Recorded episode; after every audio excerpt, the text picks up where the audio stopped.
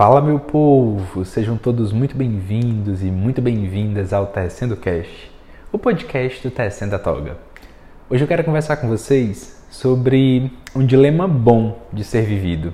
É aquele em que você para e fala: Eita, estou na segunda fase, e agora? É, acho que a gente tem essa grande ânsia, né, por chegar nesse momento, e quando chega dá aquele mix de sentimento, aquele mix de sensações de não sei o que fazer. Passei tanto tempo marcando X, marcando X, querendo avançar, querendo atingir a nota de corte, e agora que alcancei, socorro. O que faço? Vamos desenvolver essa ideia na nossa conversa de hoje. Antecipo é, desde já que meu objetivo nesse episódio é realmente compartilhar, sabe?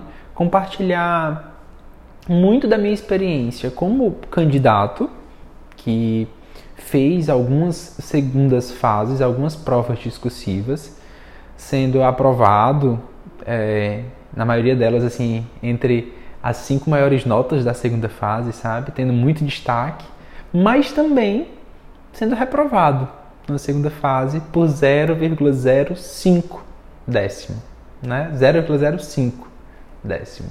Quase nada, né? Quase nada, mas é a diferença entre avançar ou não, né, para a prova oral. Então, meus caros, tendo essas experiências uh, tanto exitosas quanto essa experiência que não foi como eu gostaria, né? Uh, e é incrível, a história dessa prova é incrível, porque nas matérias que eu mais domino, não fui bem. E nas que eu, teoricamente, não sou tão forte, basicamente gabaritei, sabe? As, entre aspas, incoerências da vida. Mas isso também ensina muita coisa pra gente. Ensina muita coisa. E é sobre tudo isso, sobre esse meu aprendizado enquanto candidato, né? Enquanto aquele que estudou, se preparou para fazer provas de segunda fase. E também como professor, quem está do lado do outro lado, né? Do lado do examinador que corrige atividades, dá orientações. Uh, a gente tem o Tecendo Linhas regular, que é o nosso curso regular discursivo, já está na, na terceira turma, mais de ano de curso, mais de umas duas centenas de alunos já passaram por nós, por pela turma é, regular. E quando eu falo esse número, não é assim, todo mundo fez esse período inteiro, não. É porque o Tecendo Linhas regular, ele é um curso bem flexível. Quem quer entrar, fazer um mês, faz. Quem quiser fazer o semestre inteiro, que na realidade não é semestre, são cinco meses uma turma, faz. Enfim, é tudo muito, muito livre, sabe? Porque a ideia é que o aluno aproveite o curso. Então a gente não, não vincula assim, ah, só pode contratar o, o curso inteiro, só pode fazer o curso inteiro, se não for o curso inteiro. Não. A gente quer, deixa muito flexível até para cada um ter a melhor experiência, né? É, a gente está inclusive terminando agora a turma 3, só abrindo um parênteses aqui rapidinho, terminando a turma 3, foi uma turma muito, muito boa, é, é cada aprendizado assim incrível, os alunos aprendem muito e a gente do lado de cá também, mas qual é o diferencial, Ian, do Tecendo Linhas? Ainda mais dessa proposta do, do curso regular de vocês. Não é nem mexendo, tá? Não é nem mexendo, porque como eu falei, o, a turma tá acabando. a turma tá acabando. Quem quiser entrar no último mês, dá para entrar no último mês. Acho que é no finalzinho de outubro que, que começa o último mês do curso. Mas é, qual é o diferencial de vocês? Nosso diferencial e aí, isso na realidade não vai valer não só para estar sendo linhas regular, mas para as turmas de segunda fase específicas que a gente está começando a lançar também. A gente teve agora a segunda fase, está terminando o curso de discursivas para PGE Alagoas. Advocacia pública, né, pública não é muito nossa área, mas a gente fez esse curso em parceria com a professora Laís. E aí, nós tivemos agora recentemente a edição para o MP Amapá, Ministério Público do Amapá, segunda fase. E foi assim uma experiência incrível. Mais de 20 alunos com correção, alguns alunos sem correção. O feedback dos alunos muito, muito, muito, muito positivo. A gente ficou muito feliz e satisfeito. E agora nós estamos com a turma para o TJ Goiás. A turma está quase fechada já também. Então, é, assim, fechado o número de limites, limite de aluno com correção, que a gente limita muito isso para poder ter uma boa qualidade na correção. A gente vai conversar sobre isso também mais tarde. Mas o, o então assim, só para deixar claro, meu registro não é chamar vocês para é, para fazerem ou vender o Tecendo Linhas, não, de forma alguma. Claro, será uma grande honra se vocês quiserem conhecer, enfim, fazer parte da família Tecendo Linhas, é, tecer algumas linhas conosco. Será uma grande honra, um grande prazer. Nós estamos de braços abertos na medida da disponibilidade, é claro. Mas, como eu, como eu estava começando a falar, o nosso objetivo no Tecendo Linhas ele vai muito além de simplesmente corrigir o conteúdo jurídico, sabe? Muito além de simplesmente corrigir o conteúdo jurídico. Nós nos preocupamos muito na própria construção da resposta. Então, nesse aspecto, a gente vai dar orientações, a gente fornece orientações na correção também, ou tece comentários também, a respeito da articulação de raciocínio, a capacidade de argumentação, a, a próprios aspectos microestruturais, correções de português, enfim. Ou seja, a preocupação dos professores de tecendo linhas não é apenas o conteúdo jurídico em si, mas a forma como esse conteúdo é apresentado. Tendo dito tudo isso, vamos voltar para nossa pergunta de origem e aí eu volto a desenvolver com mais calma esses pontos, né? Mas vamos lá, voltando. É, estou na segunda fase, e agora? Gente, primeira coisa, é uma coisa que a gente esquece, né? Esquece muito. É, nós devemos agradecer. Primeira coisa a fazer quando você se vê na segunda fase é agradeça, sabe? A gente tem que agradecer. Tem aquela máxima de tudo que aquilo, em tudo aquilo que a gente foca se expande, né? E que a gente não pode mandar mensagens contraditórias para Deus, para o universo nós não podemos ser contraditórios. Como é que a gente estuda a vida inteira querendo prosperar nos estudos, querendo prosperar no concurso, avançar, desenvolver, e aí na hora que ganha um sinal positivo, ei ó, parabéns, atingiu o corte, avançou, está na fase discursiva, vem reclamar, vem dizer, eita, agora não vai dar certo, eita, não estava preparado, eita, não é minha vez, hum, enfim, eu tenho que reprovar não sei quantas vezes. Quem disse? Quem te disse que reprovação em segunda fase, que existe um número mínimo de reprovações em segunda fase para poder ser aprovado para uma prova oral? Por que, é que não pode ser aprovado de primeira? Hein? Eu, eu gosto muito desse argumento. É algo até que eu disse, tem um post sobre isso, eu contei essa história. Eu estava na prova do MP Piauí, que foi minha primeira prova de segunda fase, minha primeira prova que eu avancei para a segunda fase, minha primeira prova de segunda fase, em casa ainda mais. E eu cheguei lá, provavelmente pelo número de vademecums que eu levei, acho que eu tava com 7, 8 vademecums. Até hoje só usava um, sabe? Só usava o vademecum da Ridel mesmo. Mas enfim, é, levava com preto daquilo, daquele desespero de iniciante. Iniciante entre aspas, tá? Assim, abrindo um parênteses, eu levei todos esses Vadmegs com investimento caro para todos os outros concursos segunda fase que eu fiz também, para todas as outras fases. Por quê? Porque a gente tinha gastado, então ia levar. Mas de fato precisa, Ian? Não precisa. Não precisa, sabe? Em regra, um Vadmeg com um bom, sabe? Resolve tudo. Mas enfim. Estava lá eu, na minha prova, sentado na cadeira. O candidato da frente, já um senhor, comenta, né? Não pediu a opinião dele. Eita, não sei o que, comentando, foi rápido essa prova, agendada logo. Mas é isso, né? A gente tem que ir fazendo prova porque ninguém passa de primeira mesmo. De primeira sempre todo mundo reprova. Falou isso pra mim, era a minha primeira vez na segunda fase. Gente, eu filtrei. Tinha que filtrar. Eu não podia, naquele momento, absorver aquela mensagem. Não podia. Respirei fundo, soltei. Não, não é comigo, sabe? Não é comigo, eu sou consciente da minha preparação, eu tô firme, então vamos lá, não é comigo. Isso eu não, eu não, não recebo, Senhor, não recebo, não receba essa, esse decreto, não recebo, não é para mim, não se aplica a mim. Fui firme e deu super certo. Né? Foi aprovada a minha primeira e segunda fase, enfim. Então, é, vamos ter muito isso em mente. E também tem outra coisa, né? algumas pessoas ficam, nossa, já estou na minha sei lá, décima segunda fase no avanço para oral. Qual é a vantagem também? Né? Qual é a vantagem também? Acontece muito isso, de, tipo, destravar muito a primeira fase e várias vezes para a segunda fase, reprova na segunda fase. Quem tem uma estratégia de estudo lá no começo, muito desfocada, assim, que se preocupa muito só com a objetiva, e, mas acaba não fazendo um estudo consistente que dê essa segurança, sabe, essa confiança para provas discursivas.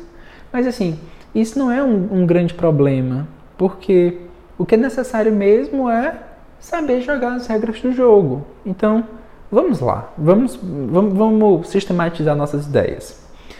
Primeira coisa que a gente faz então, agradece. Né? Agradece, agradece com firmeza, com confiança. Né? Agradece e se sente merecedor. Não pode se sentir uma fraude, não pode sentir que tá ali de caiu de paraquedas. Não, não tem isso. Não tem. Se está lá, é porque você merece estar lá. Ok? Morreu. Lembrem também que segunda fase, em regra, reinicia o jogo. Reinicia o jogo, sabe? É, é a segunda fase, em regra, na magistratura por conta dos pesos, então é, é, é realmente a regra, né? A segunda fase tem uma, um diferencial muito grande para a classificação final. É como se a primeira fase fosse nada. Vez ou outra aparece um edital doido, especialmente de MP, que não, não leva isso em consideração. Mas a regra é a segunda fase ser é, um divisor de águas. É para ser um divisor de águas, na nota, na classificação final. Então tudo isso é importante. Certo. Então, é, agradeceu, agradeceu muito, planejar os estudos. A primeira coisa que tem que fazer é isso, planejar os estudos. É, se você não tiver com a primeira fase em mente, perto, recomendo assim o máximo possível deixar a letra de lei de lado. Você vai usar o seu vademecum, tem que comprar um vademecum novo para fazer as marcações que o edital permite. É, e você vai fazer essas marcações para poder levar esse edital para prova, esse vademecum para prova, enfim. Mas é muito esse seu contato com o vademecum. Não vai ser mais aquele estudo de letra de lei seca, seca, seca com constância, não. Por quê? Porque você vai ter o vademecum para utilizar na hora da prova. Então, seja estratégico. Nosso principal estudo, então, se volta para doutrina e jurisprudência, né? E especialmente a jurisprudência. Vejam, é, obviamente a doutrina tem sua relevância, especialmente quando você faz um estudo de banca e o estudo de banca na segunda fase é, se torna assim relevante e percebe que tem algum examinador com viés mais teórico, mais doutrinário, algo mais acadêmico, que tem uma produção científica voltada para um determinado tema. Aí tem que fazer um certo estudo doutrinário, especialmente desses pontos também, enfim. E a doutrina vai ser muito útil também para te ajudar a construir argumentação, argumentação, conceituação, é, para desenvolver as tuas, desenvolver, conseguir é, impulsionar um ritmo na tua resposta, na tua articulação de raciocínio jurídico, nas tuas respostas, né? Então a doutrina vai ser crucial, mas é muito de, de, de, isso que eu falei, saber conceituar e trabalhar as principais teses que se identifica, uh, que são temas de predileção dos, dos examinadores. Mas de fato, meus caros, fonte muito, muito, muito relevante para uma segunda fase é a jurisprudência. É a fonte jurisprudencial.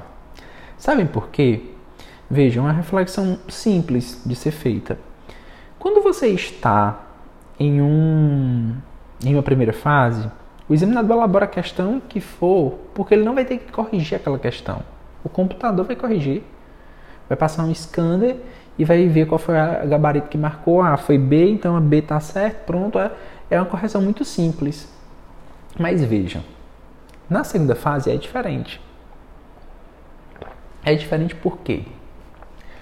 Porque o examinador ele vai ter que ler as suas respostas.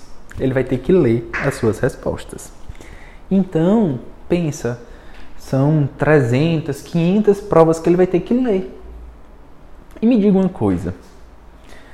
O examinador, ele vai pegar para colocar como questão, como enunciado, que vai gerar um texto que ele vai ter que ler e corrigir de algo que ele domina ou de algo que ele não domina? Não, Ian, de algo que ele domina.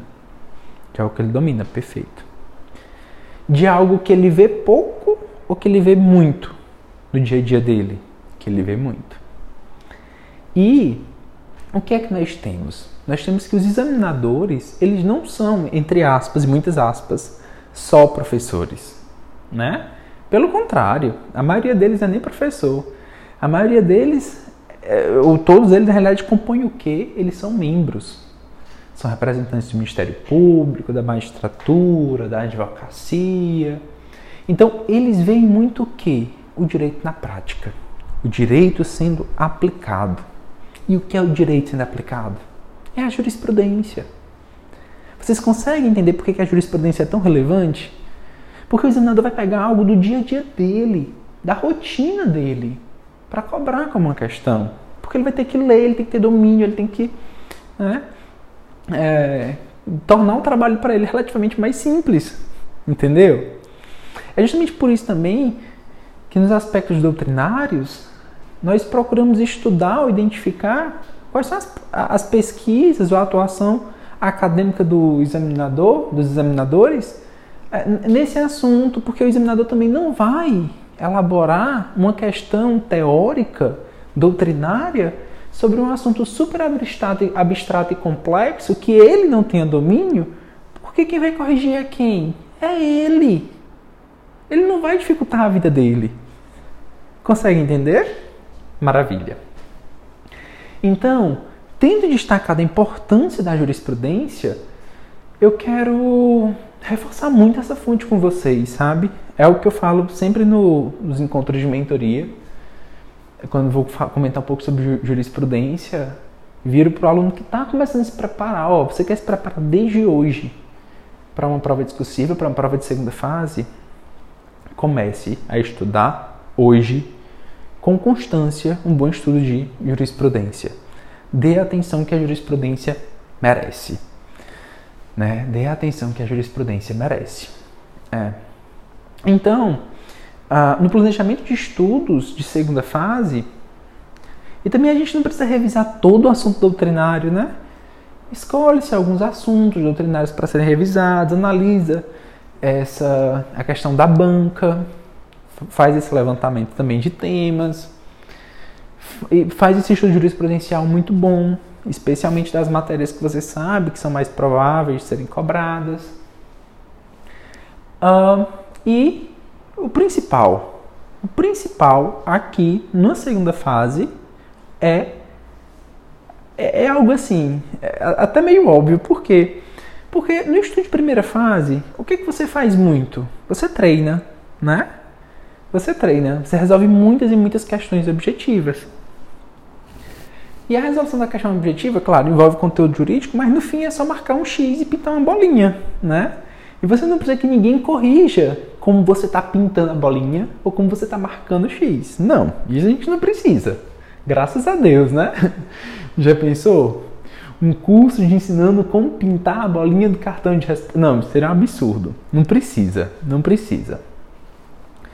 Mas, na prova discursiva, a questão é um pouco mais cautelosa.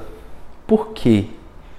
Porque a gente está acostumado tanto, tanto, tanto a estudar para prova objetiva e na questão discursiva vai exigir na prova discursiva, na segunda fase, uma outra habilidade, que é a habilidade de escrever, de expor suas ideias, de articular suas ideias no papel e demonstrar ao examinador, demonstrar à banca seus conhecimentos de forma escrita, não é? Então, é nesse ponto que eu destaco para vocês a importância do treino, mas especialmente, ainda mais se for marinheiro de primeira viagem, sabe? Um treino com correção. Um treino com correção. Eu vou dar aqui, inclusive, uma orientação ou uma reflexão muito importante para você quando você for contratar um curso de, de, de discursivas. Procure referências sobre a correção. é, é a coisa mais importante que você precisa levar como parâmetro para decidir ou escolher um curso de discursivas. É a correção. Como é que é feita a correção? Né? A correção é boa mesmo? O espelho é bem detalhado? Eu consigo entender por que, que a nota, minha nota foi descontada, por que, que não foi, por que, que eu. Enfim, eu consigo crescer e aprender com esse espelho? É esse o seu referencial, sabe? Tem que ser esse o seu referencial. Porque assim, a gente não precisa ser enganado. Não precisa. Você não precisa é, fazer um curso, é, receber lá, sei lá, nota máxima em cada questão, ou então descontou um X da, da sua nota, mas botou lá um parabéns. Ou parabéns, você está pronto, você está preparado. E enfim, não ter nenhum comentário, nada. E, Oi? Como assim? Né? A gente precisa realmente saber como pode melhorar e em que pode melhorar. Nas turmas. E, e, e o legal que a gente tem percebido é assim: nas nossas turmas de segunda fase, as experiências que a gente teve de segunda fase, é que o aluno que chega na segunda fase ele já chega com uma certa bagagem. Nunca tem aquele impacto assim, ai, de notas muito ruins, enfim, não. Ele chega com uma certa bagagem e é muito um processo de refinamento, sabe? Um processo de refinamento. E, e cresce muito rápido. Durante um curso, durante assim, o treino, com feedback individualizado, com feedback bem, bem montado, e o aluno internalizando isso e colocando em prática, é incrível como cresce. É incrível. É, e um ponto muito importante aqui a respeito de, de curso de segunda fase, como a gente está trabalhando com isso também, eu tive essa experiência e quero, quero deixar registrado para você, é que qual é o objetivo de um curso de segunda fase? Qual é o objetivo? Veja, o objetivo não é antecipar temas da prova. Não é. Assim, aqui no MP Amapá a gente teve, claro, monta-se o curso pensando na banca, eles fazem desse estudo de quais são os temas mais recorrentes, mais possíveis. A gente quer trazer uma realidade mais próxima possível da prova. Isso é fato. Mas o objetivo final do curso não é antecipar temas. Consegue entender? Porque assim, não dá pra gente ficar medindo a qualidade de um curso porque antecipou uma questão, antecipou. Não. Claro que a, orientação, nós, como professores, quando vamos elaborar, a gente procura elaborar, estuda na banca, vendo o que, é que pode ser cobrado, o que é que está em alta, qual, né? Enfim, a gente faz isso, mas o foco não é esse. O foco não é ficar acertando temas. Se acontecer, ótimo. Agora no MP Amapá, nós antecipamos, conseguimos antecipar a peça criminal, foi um reze, e Inclusive a parte material, boa parte das teses alegadas foram trabalhadas em, nossa, em nosso curso, sabe?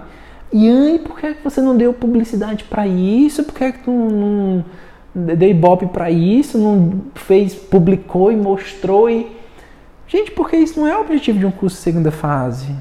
Eu não estou aqui para enganar ninguém. Né? Foi uma, grata sorte, uma grata coincidência. Coincidência entre aspas, né? Porque coincidência não existe. Foi estudo de banca. Foi estudo de banca, a gente sabia da, da predileção, enfim. A gente trabalhou então, ECA também, porque sabia que era uma tendência de cair. Não caiu a mesma coisa, mas assim, deu para estudar um pouco, deu, deu, ajuda, claro, enfim. Mas eu só quero deixar claro isso para vocês, assim, não, não fiquem também acreditando na, nas propagandas que vocês veem que, sabe, a gente tem que saber filtrar. É porque a gente é muito vulnerável na posição de concurseiro, na posição de candidato, muito vulnerável. E justamente por conta dessa vulnerabilidade, algo muito importante também é, ao se planejar para a segunda fase, você também não sai comprando infinidade de cursos, não. Sabe? Você tem que contratar aquele que você sabe que você vai cumprir. Até porque a resolução de um simulado, e aí o mais importante também, né, gente? Simular a prova discursiva nas condições da prova. Por exemplo, agora para o TJ Goiás, é, vão ser 10 questões discursivas para 4 ou 5 horas, não me lembro. Por isso você tem que simular isso. 10 questões discursivas nesse tempo. Não dá para você simular duas, quatro questões e. Oi? Não.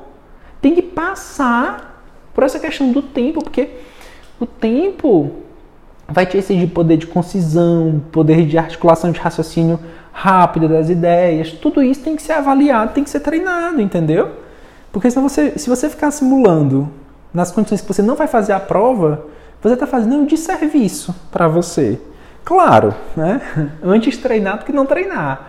Mas enfim, mas vê só, um próprio simulado desses, um simulado de, de, do TJ Goiás, por exemplo, 10 questões discursivas, uma sentença civil, uma sentença criminal. O aluno leva três dias para fazer. Né? Três dias. Então tem que ser tudo muito bem pensado para você ver se consegue executar, uh, pegar realmente cursos uh, com, com correção boa, faça essa análise lá no, no pega referências, né? Pega referências, todo mundo conhece alguém que já passou por segunda fase, que já fez algum curso, enfim. Uh, e ver essa questão da, vejam essa questão da correção, tá? É, é, esses eram os principais pontos que eu queria destacar. E, e essa questão de sentença, essa questão de peças, dá para aprender, sabe? Dá para aprender. Infelizmente, durante o momento da segunda fase, não dá para parar para fazer aquele estudo, sabe, bem analítico, de desenvolver toda a estrutura das peças e fazer aquela, aquele estudo muito, muito, muito aprofundado. Talvez um curso de videoaula de sentença civil, sentença penal, eu cheguei a fazer quando estava em, em, na fase de sentença, foi muito bom, muito útil. Lá no drive da Conquistando a Toga, da Carol, tem uns, uns roteiros de, de aula digitada, aulas digitadas de sentença civil, sentença penal, muito bons aqueles roteiros, inclusive. Enfim, mas o bom mesmo, pegar uma proposta, resolver e ter uma correção, ter um feedback bem visualizado daquilo, sabe? É o que vai te ajudar realmente a crescer. Porque na segunda fase é a prática, é o treino. É o treino. Com esses refinamentos, com feedbacks que você consegue crescer. Então, vamos sistematizar as ideias aqui que a gente traçou. Estou na segunda fase. E agora? Agradece Segundo, planeje o estudo, dando uma boa ênfase ao estudo de doutrina, jurisprudência. Pega o vademecum, vê o que, é que o edital fala, o que, é que pode ter de marcação ou não, faz as marcações. escolhe um bom curso com correção individualizada para fazer, especialmente se você for marinheiro de primeira viagem. Faz bem esse curso, sabe? É, a, a, você tem que. É, os seus insights, viu? Seus insights, eles são fundamentais. Se você veio algo em mente, tu tem que estudar isso. Eu nunca esqueço que na véspera de segunda fase, uma vez, eu me deitei para dormir 11 horas da noite. Eu, eita, teoria, é, teoria do erro, tenho que revisar. Levantei da cama, fui, revisei. Na hora que abri a prova, questão de penal era sobre teoria do erro. 40 linhas para escrever sobre teoria do erro, escrevi tudo. Enfim, a gente tem que obedecer esses insights também, né? Mas o que, é que a gente faz? O estudo de banca, junto com a execução muito bem feita de um curso, de preferência com correção, né? E é, muito estudo de jurisprudência, muito estudo de jurisprudência. Acho que passa por esses, é, essas fases, uma prova de segunda fase, e sem desespero, sabe? Sem desespero, sem desespero, sem desespero. Se você chegou, quantas pessoas ficaram para trás na primeira fase? Se você está na segunda fase, é porque você conquistou o direito de estar ali. Abrace isso, abrace com tudo, tá bom? Uh, já está ficando grande, teria muito, muitas outras ideias para desenvolver, mas vou ficar por aqui. Se alguém tiver alguma dúvida, algo mais específico, pode me procurar, manda direct no Instagram, comenta lá no post do, uh, no post que eu vou publicar uh, esse episódio. Enfim, estou sempre à disposição. E se quiserem saber alguma coisa do nosso curso de discursivas, tecendo linhas, no plural, arroba tecendatoga.com. Só mandar um e-mail que a equipe responde para você, tá? É... Mas nem gosto de ficar divulgando muito, falando muito realmente, porque como disse, nosso trabalho é muito artesanal, como a gente trabalha com uh, com, com essa preocupação muito grande nas correções, né? o feedback bem individualizado, a gente não trabalha com um número muito grande de, de alunos, não. E dando preferência sempre para quem já é nosso aluno, já foi nosso aluno de turmas regulares. Enfim, pessoal, fiquem com Deus, um forte abraço e que precisar, estou às ordens. Até a próxima.